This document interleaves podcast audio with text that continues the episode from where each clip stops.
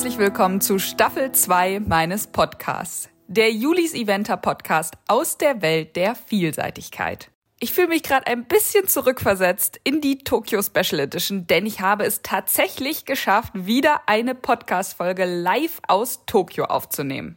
Diese Folge wird präsentiert von Uvex, ein treuer Unterstützer des Podcasts. Sicherheit steht für Uvex an oberster Stelle. Deswegen haben sie auch einen innovativen Sensor entwickelt, den Toxen. Ihr solltet euch das unbedingt mal anschauen, denn gerade wenn man alleine im Gelände unterwegs ist, kann der Toxen Leben retten. Das einzigartige System aus Sturzsensor und App erkennt einen Sturz, fragt nach, wie es dem Reiter geht und setzt einen Notruf inklusive Unfallort GPS-Daten ab, falls nicht geantwortet wird.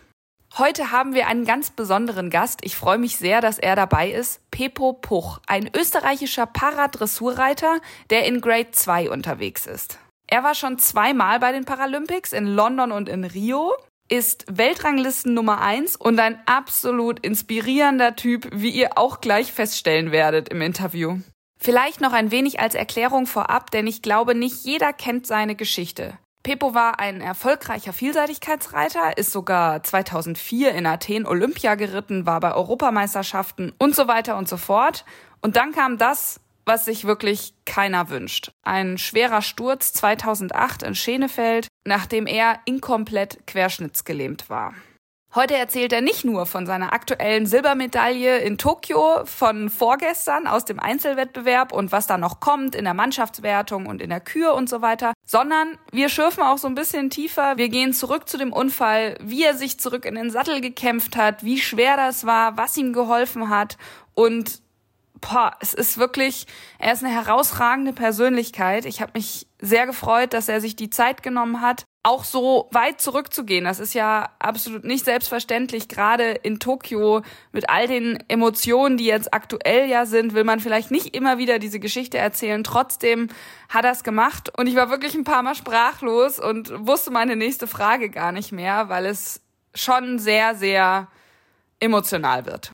Bevor es losgeht, noch der kurze Hinweis. Wenn ihr den Podcast und meine Arbeit unterstützen möchtet, dann habt ihr die Möglichkeit, bei PayPal einen Beitrag zu spenden. Das Konto dafür ist podcast at julis-eventer.de. Ich freue mich da über jeden eurer Beiträge, egal in welcher Höhe. Vielen, vielen Dank für euren Support und dass der Podcast wegen euch am Leben bleibt. Nun geht's los. Viel Freude bei der Folge.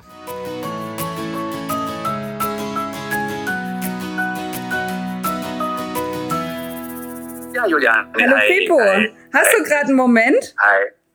Ja, freilich. Ich habe gerade bei meiner Tochter aufgelegt. Ach so, wie schön. Aufs Turnier. Ja, sehr genau. gut. Ist sie zu Hause geblieben? Ja, ja, wahrscheinlich, ne? Ja, hat leider nicht mit dürfen, weil sonst ist ja immer mein Glücksbringer gewesen. Ich war ja in London und in Rio mit dabei. Nur mhm. genau dürfen über 18 Jahre dürfen es nur einreisen. Und jetzt meine Frau, die Michelle, nicht mit dabei und die Lu halt auch nicht. Ja, genau. Ach, krass. Dann hast du gar keine Familie mit dabei. Du, ich habe das Glück gehabt, dass mein Schwiegervater, der Ali Schwarzenbach, ja auch großer Vielseitigkeitsreiter, mit dabei ist und den Headcoach macht ah. und die Teamsitzungen macht und er kennt die Sache, der ist da. Okay. Den ganzen, ja. Und zu Hause dann immer nur ja. Telefon und so weiter. ja, genau. Jetzt haben wir gerade WhatsApp gemacht und, und so. Und da ist ja das Internet schon eine tolle Sache, weil du dann halt schon nah bist. Ne? Das, also bei uns ist ja jetzt, was weiß ich, was ist, knapp drei Uhr oder halb ja. drei Uhr. Und dadurch passt das gut und die fahren gerade in der Früh dann los. Ne? Ja, ja, ja. Und du bist jetzt noch im Hotel oder? Nein, ich bin im Stall, bin in der Früh jetzt noch einmal in dieser Geländestrecke gewesen, mit mhm. dem Pferd am Handgrasen und haben ihn noch einmal longiert und das ist eben zu weit, um immer hin und her zu fahren. Ja. Und darum haben wir uns sozusagen die Deckbox eingerichtet und habe dort meinen Gartenstuhl und wir haben eine Kaffeemaschine und bin den ganzen Tag jetzt sozusagen da im, am Turniergelände auch, um beim Pferd zu sein. Und jetzt geht's dann, geht's dann um 17 Uhr da wieder los. Und dann können wir noch einmal am Abend nochmal reiten. Also gerade der Sailors Blue ist schon ein ziemliches Flugzeug. Also der braucht genug Bewegung, dass er nicht zu frisch ist. Ne? Ja, das hat man ja gestern ein bisschen gesehen, ne? ja, genau, genau. Und Erstmal herzlichen Glückwunsch ne, man, zu deiner Silbermedaille. Ja, danke. Da muss ich Chris Bartel danken, ne? weil beim Chris hat es immer den Plan B gegeben, den du dir eingeprägt hast, wenn irgendwas am geraden Weg nicht geht. Ne? Mhm. Und was erstes, was ist, ist einfach, dass du in der Spur bleibst oder im Korridor bleibst. Und das ist so in dir drinnen, dass du, ja, also, dass das gar nicht zum Nachdenken kommt, sondern dass ich einfach sozusagen aus dem blöden Missverhältnis das Beste rauszimmern habe können und dass ich halbwegs in der Linie war und weitermachen habe können. Ja, ja. Was glaubst du, woran lag das? Also hat er sich da einfach erschreckt?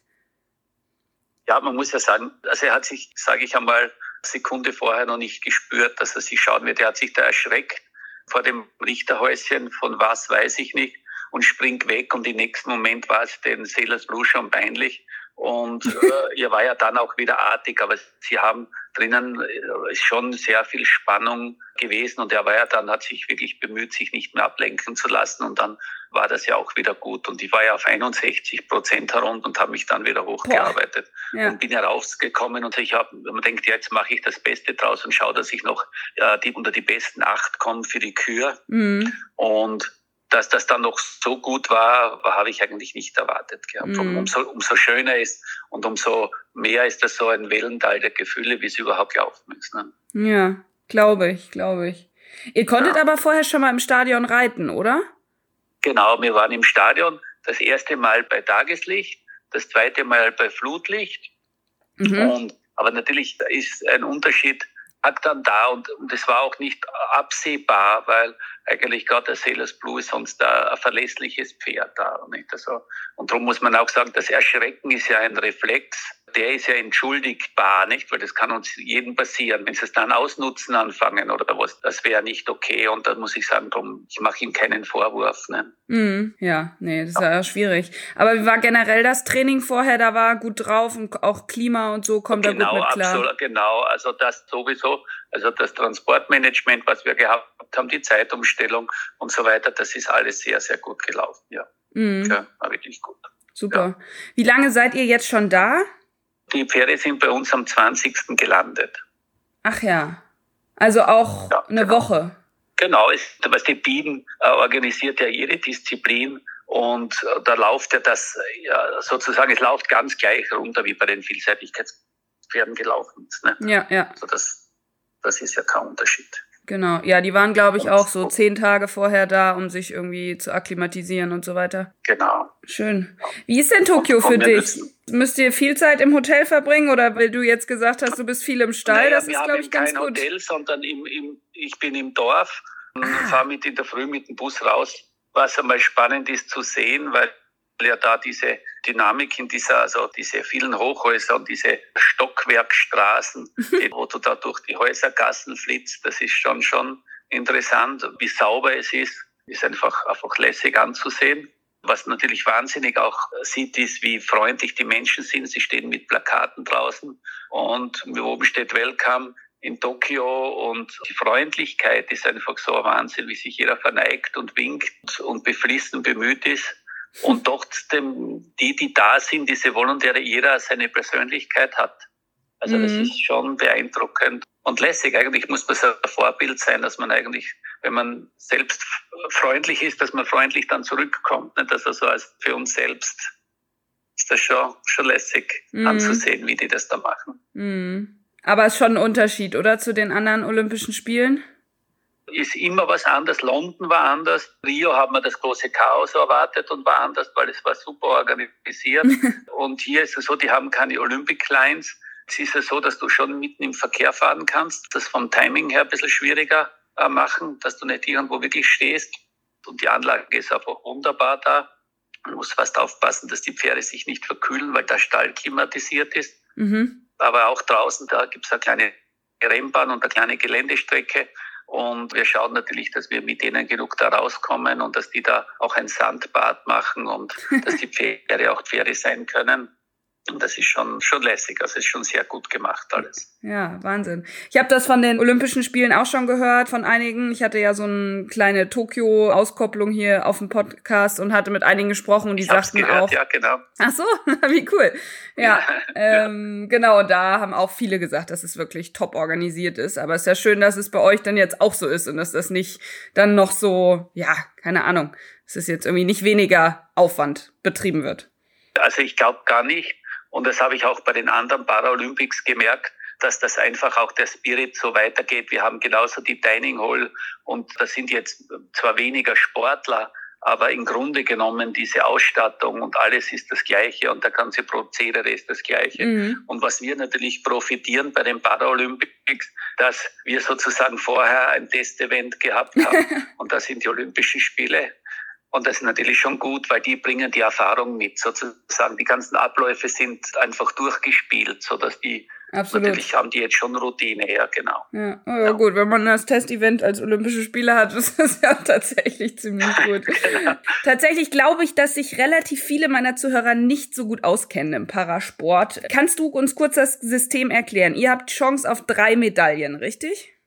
Genau, also bei uns ist sozusagen der Pflichtbewerb, also ist und die Kür ist eine Medaille und das Team ist eine Medaille. Mhm. Also das hast du aufgeteilt. Der Freestyle ist wie auch in der Spezialdressur nach Musik, wobei pro Grade die Gangarten eingeteilt sind, dass du sozusagen, wenn du sonst hast du deine Dressurprogramme, die sind relativ streng reglementiert. Das heißt, du hast genau die Richter, die bei uns richten, rechten sonst auch Grand Prix mhm. und nehmen das Gleiche. Also ein Mitteltrap ist ein Mitteltrap und eine gute Haltparade ist eine gute Haltparade und ein guter Übergang ist ein guter Übergang, wie es in der klassischen Reitlehre verlangt wird. Mhm.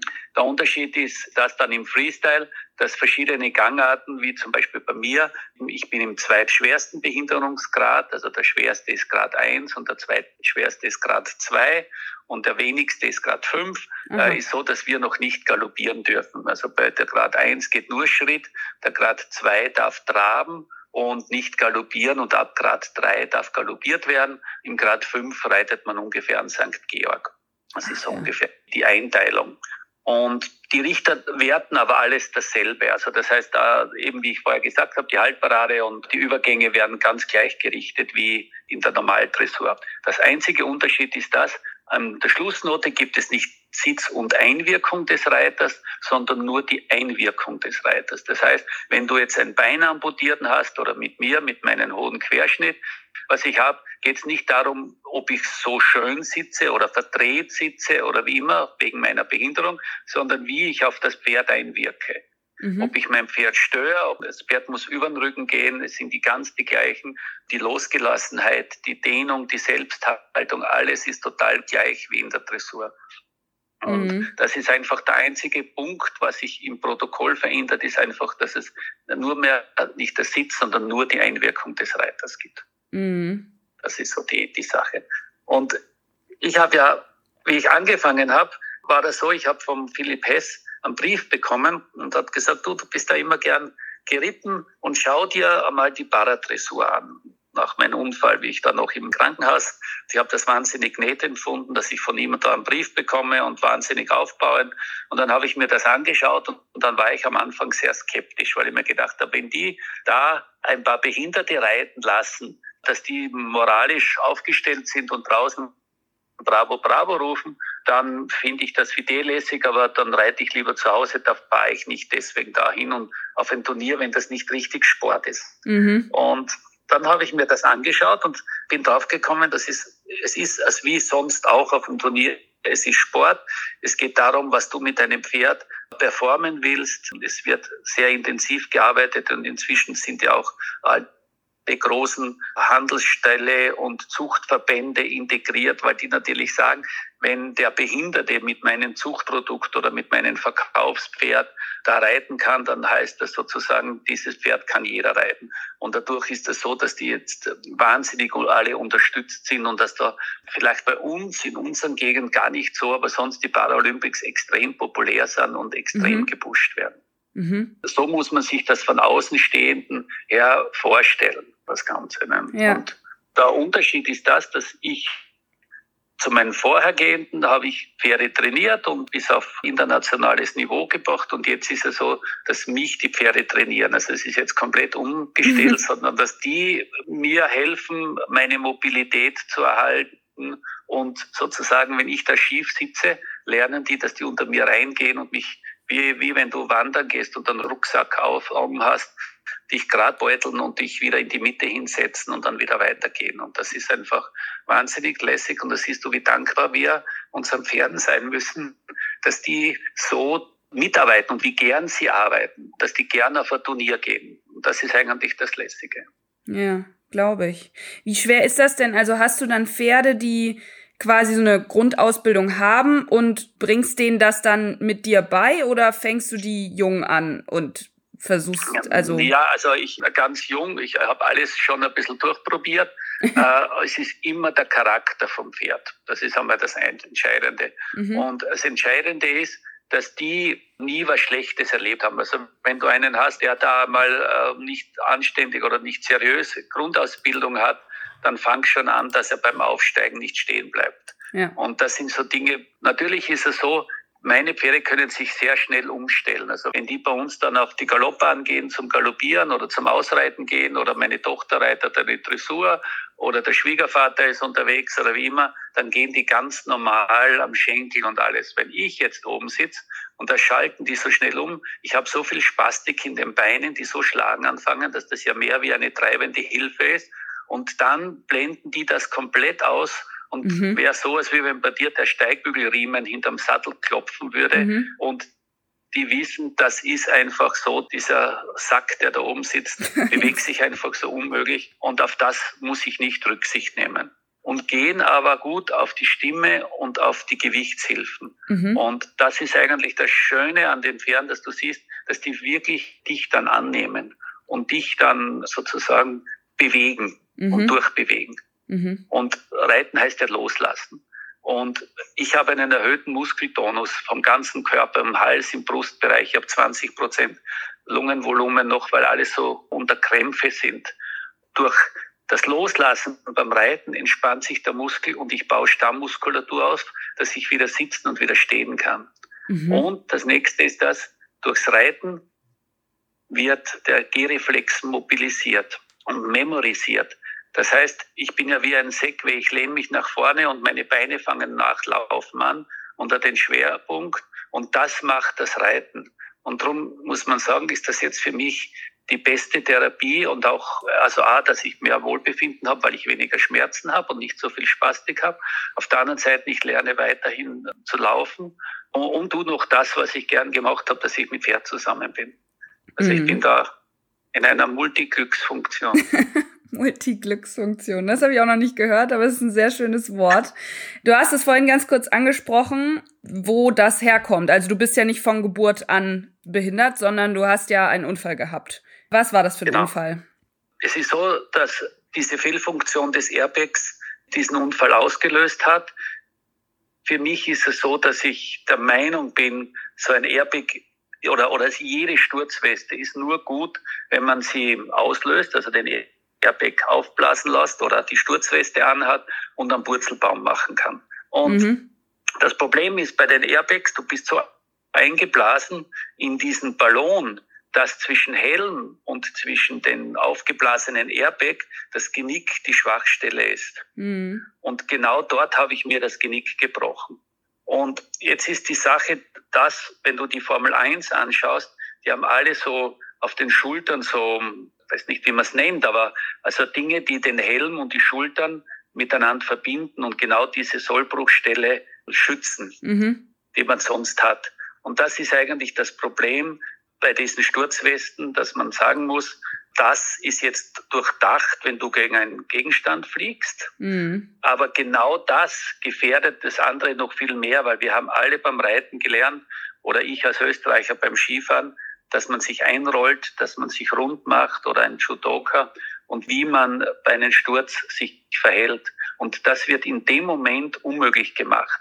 Diese Airbag-Schnur, die löst ja bei 40 Kilo aus Und das ist ganz schön viel und du bist in einer komplett gestreckten Position und in dem Moment bist du dann für zwölf Sekunden in dieser Ballon eingeblasen. Mhm. Und drum bin ich der Meinung, dass er für viele Stürze nicht die Ideallösung ist. Mm, mm. Glaubst du, die haben sich denn verändert? Also es ist ja bei dir, wann war das? 2000? Genau, acht war das, 2008 acht. bei mir. Ja, also ich hoffe, dass sie sich verändert haben. Genau, aber man muss jetzt so sagen, für mich war es klar, also zum Beispiel jetzt meine Tochter reitet mit einem Rückenschutz und mir ist das einfach wichtig, dass die den Purzelbaum machen können mhm. und dass die stürzen können und lernen, runterzufallen und sich abzurollen, dynamisch zu sein und nicht statisch eingeblasen zu sein. Mhm, mh, mh. Und natürlich gibt's verschiedene Produkte. Es ist auch ein bisschen eine falsche Sicherheit, wenn du das Gefühl hast, diese Sturzweste hilft dir in der Situation. Also das bin ich mir nicht sicher. Ja, ja, ja, schwierig. Also du hast einfach noch mal einen Zentimeter mehr zwischen dir und dem Pferd, ne, wenn du mit dem Airbag so, weil die Luft dazwischen ist, als wenn du nur genau. die, ja. Aber ob man genau. jetzt so also, wirklich abrollen kann, da hast du natürlich recht, ist natürlich ein bisschen schwierig. Jetzt ist eben die Frage, wenn dich das Pferd nicht erwischt und du normal runterfällst, und bei mir war es ja nicht spektakulär, also ich habe ja geglaubt, mir hat's die Luft verschlagen und ich stehe wieder auf und es ist nichts mehr gegangen, ne? dann denke ich mal, jetzt warte ich noch mal und dann kommt wieder nichts, nicht? Und dann dann sehe ich, dass mir die, die Beine und die Arme angreifen und ich spüre das nicht. Ne? Also das ist die mhm. Frage, ob, ob, ob nicht solche Stürze öfters passieren, als wie wenn wirklich du gegen einen Gegenstand fallst oder das Pferd auf dich drauf fällt. Ne? Ja, ja, das stimmt. Wie hast und, du denn nach so einem schweren Erlebnis. Also ich sag mal, das ist ja schon auch psychisch, nicht nur körperlich, sondern auch psychisch total heftig. Man stellt sich immer so als jemand, der nicht so viel gestürzt ist, die Frage, wieso hast du das Reiten danach nicht aufgegeben? naja, bei mir ist es so, dass es ja beim Reiten passiert ist, aber mit dem Reiten nichts zu tun gehabt. Ja. Also es ist ja, ist ja nicht so, dass das Pferd einen Fehler gemacht hat oder dass der Sport das war, sondern das Ganze, muss man ja eben sagen, das Pferd gibt mir so viel jetzt an Lebensqualität zurück, mhm. dass das gar nicht das Thema ist. Ne? Und äh, das Interessante war ja das, ich habe den Lebensspruch vorher schon immer gehabt, was denkbar ist, ist machbar. Mhm. Und das sozusagen, es ist denkbar, dass ich einmal als Junger sehe ich so eine Öffnungszeremonie von einer Olympiade und dass es denkbar ist, dass ich, einmal da einmarschieren könnte. Und wenn es denkbar ist, ist es machbar. Also habe ich mir überlegt, wie könnte ich dieses Ziel erreichen? Mhm. Und über viele Dinge sind so gegangen, ja, es ist denkbar, dass ich einmal nach Lumülen fahren darf und es ist denkbar, dass ich einmal nach Achselschwang darf und es ist denkbar, dass ich nochmal nach Burley oder Badminton darf und, und so habe ich geschaut, dass es machbar ist. Und dann war da so eine Situation, dass ein Arzt schaut mich an und sagt, es ist denkbar, dass Funktionen zurückkommen. Ach was. Und damit war es klar, dann muss es ja irgendwie machbar sein. Und dann brauchst du dich nicht mehr über die Situation aufhängen, dass du sagst, jetzt ist es jetzt wirklich blöd, wie das gelaufen ist und so weiter und auf die Decke schauen. Und man, ich war ja sechs Monate so gelähmt, dass ich ja nicht die Fliege von der Nase wegbringen habe können, die da gelandet ist. Aber wenn es denkbar ist, dass es geht, und damit hast du einfach daran gearbeitet. Und ich war ja beim Reiten nicht gerade der Talent. Und ich war gewohnt zu arbeiten, weil aus dem Gefühl raus war ich, ich bin ja kein guter Reiter, sondern ich habe wirklich versucht, eben mit dem Chris Bartel und mit anderen wirklich zu lernen und das umzusetzen, was die vorgegeben haben. Und so ist das entstanden. Wie lange hast du denn gebraucht dann? Also sechs Monate, sagst du, hast du, warst du quasi vollkommen, ja, gelähmt und dann, wie lange hast du ja, gebraucht, bis du wieder im Sattel? Also es dauert natürlich, das ist ja das Schöne, es ist jetzt so lange her und es ist noch immer ein dynamischer Prozess. Und das muss man jedem sagen, ein Querschnitt ist nicht was Endgültiges. Mhm. Du kannst laufend Lebensqualität weiter gewinnen und, und weiter trainieren und weiter was machen. Und das ist ja nicht so, dass es schnapp auf einmal wieder da ist, sondern eben am Anfang kannst du den großen Zehen zum Zittern bringen und willkürlich merkst du, okay, es kann nicht alles durch sein. Die sagen das zwar vom Emery her, dass das durch ist, aber wenn du jetzt da dich konzentrierst und bewusst denkst und den großen Zehen zum Zittern bringst, dann heißt das, dass ja irgendwas geben muss mhm. da unten, was du ansteuern kannst, nicht? Und so habe ich einfach angefangen, weil es ist ja so langweilig da im Krankenhaus, wenn du vorher immer, was weiß ich, eben deinen Betrieb geführt hast und geritten bist und du schaust jetzt den ganzen Tag auf die Decke, dann ja. habe ich mir meinen Tagesablauf auch durchgedacht. Also ich bin sozusagen in der Früh aufgestanden, ins Badezimmer gegangen, habe Zähne geputzt und habe das Schritt für Schritt und Bewegung für Bewegung durchgedacht, um so den Tag zu verbringen. Mhm. Bin eben im Stall gegangen, habe hab gefüttert, habe geritten und jetzt danach ist mir das erzählt worden, was ich gemacht habe, war mentale Stimulation. Mhm. Ich habe nicht gewusst, dass es das gibt, aber danach haben sie gesagt, dass das eigentlich gut sein sollte für diese Situation. Und ich habe sehr früh, ich glaube schon nach drei, vier Tagen abgelehnt, dass sie mir Psychopharmaka geben, weil ich wollte mich einfach spüren und auch keine Spastikmittel geben. Und auch wenn das sehr schmerzhaft ist, aber ich war ja froh, dass ich wenigstens was spüre. Dann soll ich wenigstens den Schmerz spüren. Mm, mm. Krass. Ich hatte in einem Artikel gelesen, dass du gesagt hast, dass das jetzt aber auch von der Bewegung her teilweise wieder schlechter wird. Also die Titelzeile war irgendwie, irgendwann werde ich mich nicht mehr bewegen können. Wenn ich nicht reite. Das ah. Ganze ist, das ist so ein bisschen blöd in der Zeitung gestanden. Das Ganze ist mit, wenn ich zum Reiten aufhöre, ist es so, dass ich immer mehr spastisch wäre und immer schlechter wäre. Mhm. Und das ist auf das Reiten bezogen gewesen. Also das Reiten hilft mir einfach wahnsinnig viel. Mhm. Ja, okay. Kommen wir doch mal zu deinem Pferd. Was ist das für ein Pferd? Also wie lange arbeitest du schon mit ihm?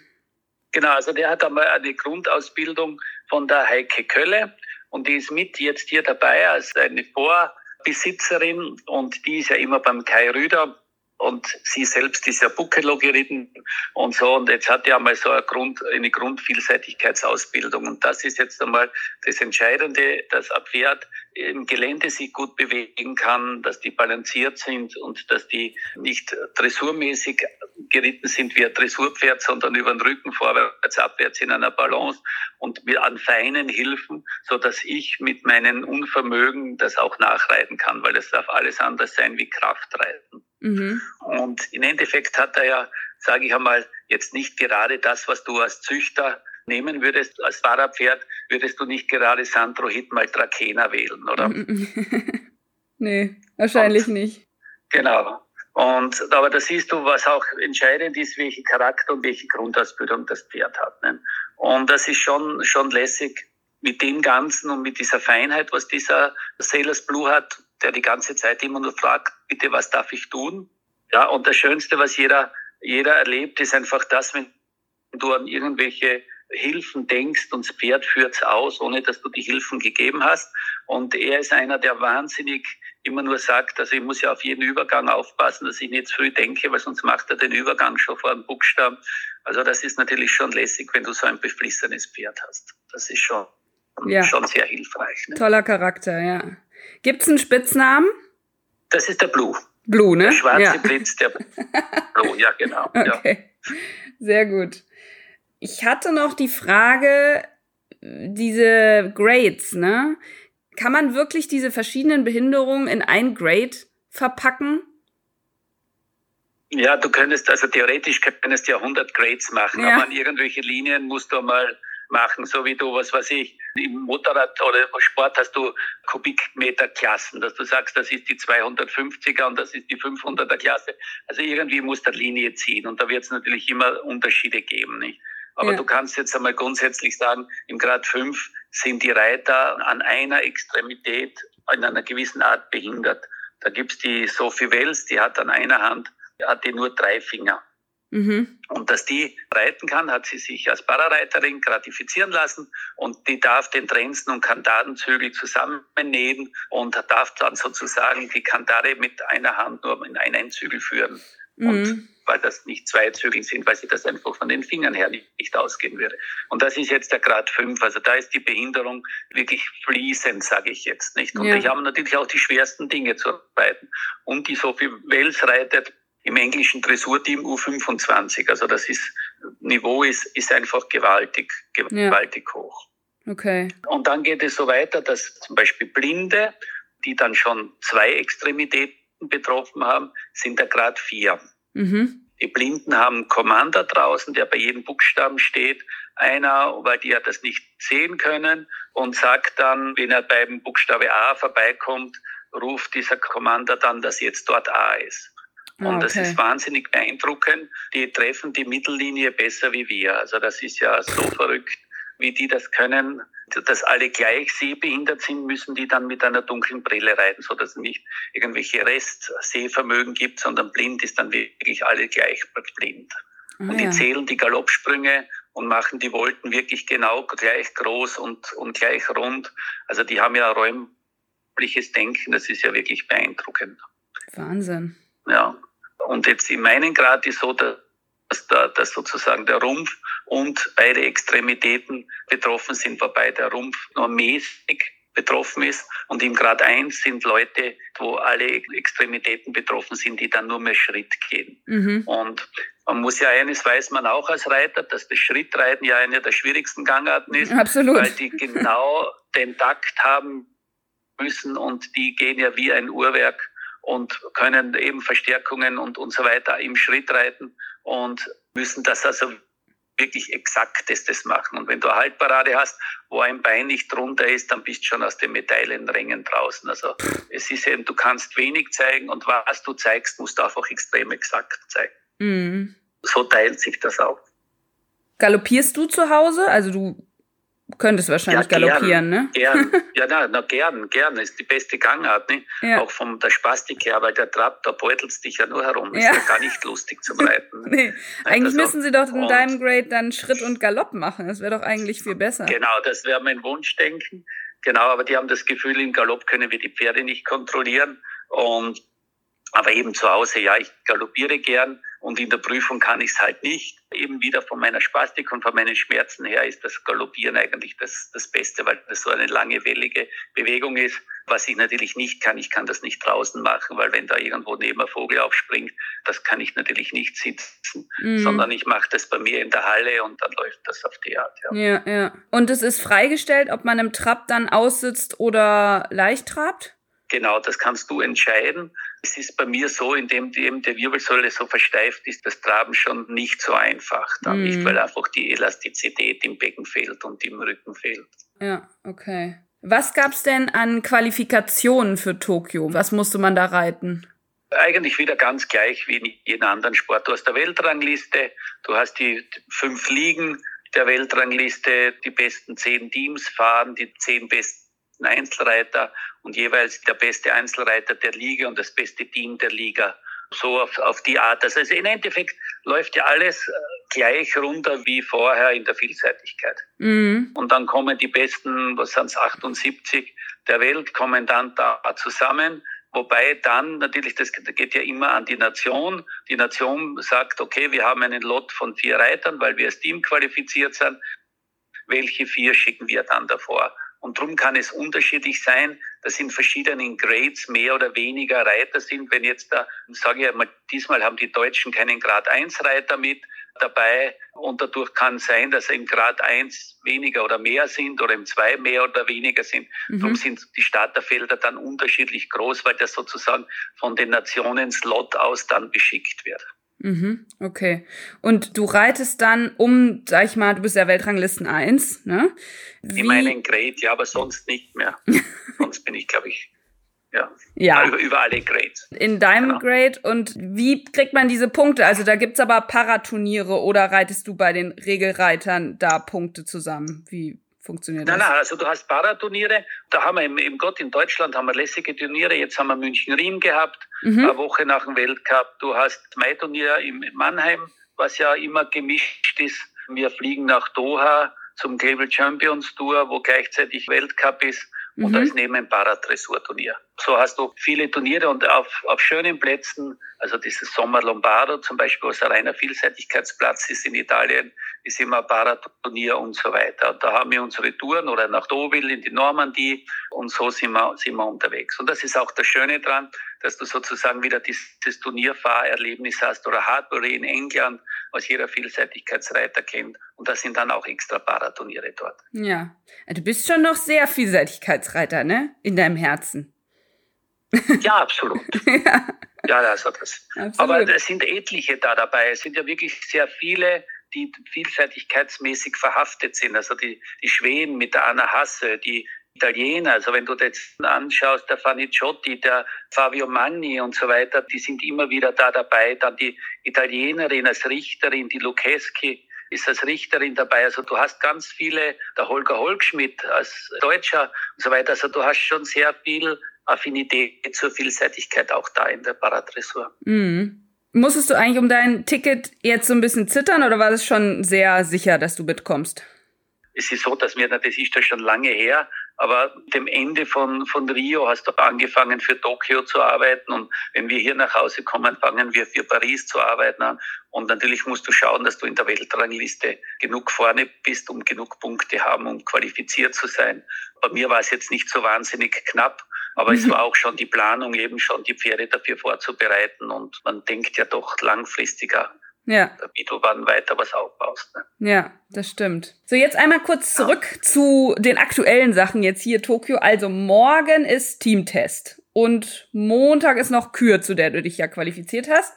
Ja, genau. Dieser Teamtest, der ist dann auch nach Grades aufgeteilt oder ist der ja, so genau. Mix? Jeder, jede Nation, wir haben kein Streichresultat, das ist auch wieder gleich. Also drei Österreicher Staaten, das wird jetzt erst benannt. Ich weiß nicht, welche drei von uns das sind oder eben drei deutsche Staaten und jeder eben in den Grade, in dem er ist und dann das Beste, also die drei Besten zusammengezählt, das ergibt dann das Ranking. Okay.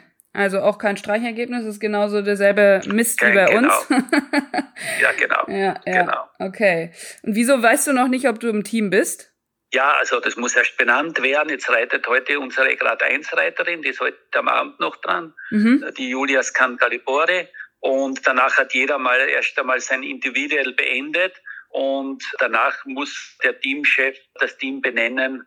Okay. Und dann werden wir sehen, wer davon geht. Okay, das ist ja spannend. Wer sind denn die stärksten Konkurrenten für euch Österreicher im Team? Die Engländer sind wahnsinnig stark. Allein ja. muss man verstehen, in England gibt es 9000 Parareiter. Oh. Und wahnsinnig professionell wird da geritten und gemacht. Die Franzosen sind da mit Cardinois-Reiter also die von Saumur, die Amerikaner sind sehr stark. Also wir haben so viele Nationen, die wirklich extrem gut sind. Und derzeit, du siehst ja auch, was die sonst alles gewinnen, sind die Belgier. Wir sind, wären froh, wenn wir ein olympisches Diplom zusammenbekommen unter die besten 18. Und das wäre schon eine tolle, eine tolle Leistung von mhm. den, ich glaube, 16 Nationen, was da sind. Ja, ja. Montag die Kür. Hast du da eine bekannte Kür oder machst du da was Neues? Ja, der Sailors Blue wird mit Rhapsody in Blue gehen, also Jazz. Mhm. Aber die, die, die, kennt man. Genau. Oder die bist schon geritten? Die bin ich einmal jetzt schon Europameisterschaft geritten, aber die passt so zu ihm. Und eben letztes Jahr ist alles abgesagt geworden und da war noch nicht viel und darum möchte ich die jetzt dann nehmen und dann werden wir weiterschauen. Genau. Ja, ja, sehr gut. Jesse von Bredo Wendel hat ja im Podcast gesagt, es wäre auch eigentlich ein bisschen blöd für Olympia als Debüt zu benutzen für eine neue Kür. Also da musste ich auch zustimmen. ist ja schon besser, wenn man das ja, schon genau. mal geritten hat, ne? Ja, genau. Und in der Kür, was glaubst du da? Da sind ja dann alle gegeneinander, ne? Nein, auch wieder jeder Grade. Ach so. Okay. Es geht immer über die Grades, weil du kannst das schwer vergleichen, wenn der im Grade 1 eine Kühe im Schritt macht und die anderen, was weiß ich, Dreier- und Viererwechsel reiten. ja, okay. Ähm, das ist tatsächlich ein bisschen äh, schlecht. Ist das dann ein bisschen ungerecht, nicht? Ja. das Ganze zu vergleichen. Ne? Okay.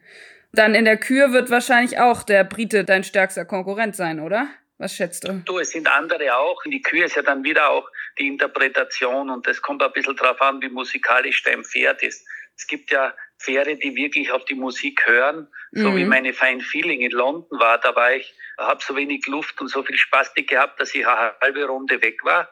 Und die war noch immer auf der Linie, weil die einfach genau den Takt gelaufen ist. Damals zu der österreichischen Musik, zum Schubert. Und das ist natürlich so, dass du Pferde hast, die lieber technischer sind und manche, die mehr musikalisch sind, so wie es mhm. bei den mhm. Menschen auch ist. Ja, okay. Oh, das wird ja richtig spannend. Ja, wir sind genau. am Ende angekommen. Ich glaube, ich habe alle Fragen gestellt. vielen, vielen Dank für deine Zeit und ich glaube, wir drücken dir alle genau. Daumen. Das ist nett. Ich danke euch und liebe Grüße. Gell? Danke für den Anruf. Vielen, Tschüss. vielen Dank. Tschüss. Ciao.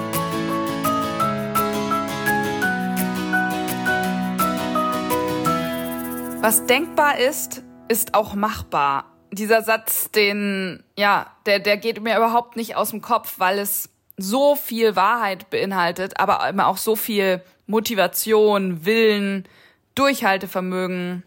Ich finde es immer wieder unglaublich, mit Parareitern zu sprechen, denn so viele von unseren Problemen sind einfach so lächerlich gegenüber dem, was diese Leute leisten, jeden Tag. Und man kann einfach so viel Kraft schöpfen aus dem, was er so gesagt hat. Und das alles so unaufgeregt und so auf dem Boden geblieben. Und ja, nebenbei ist er halt auch noch ein echter Pferdemann. Durch und durch Pferdemensch. Also das, finde ich, merkt man wirklich an jeder Stelle.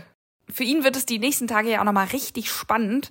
Heute steht ja der Mannschaftstest an, nach deutscher Zeit von 10 bis 15 Uhr. Morgen ja dann auch nochmal Mannschaft. Das wird wieder in diesen Grades aufgeteilt. Und morgen gibt's dann die Medaillen für die Mannschaft. Da werden einfach die Punkte dann von den dreien zusammengerechnet.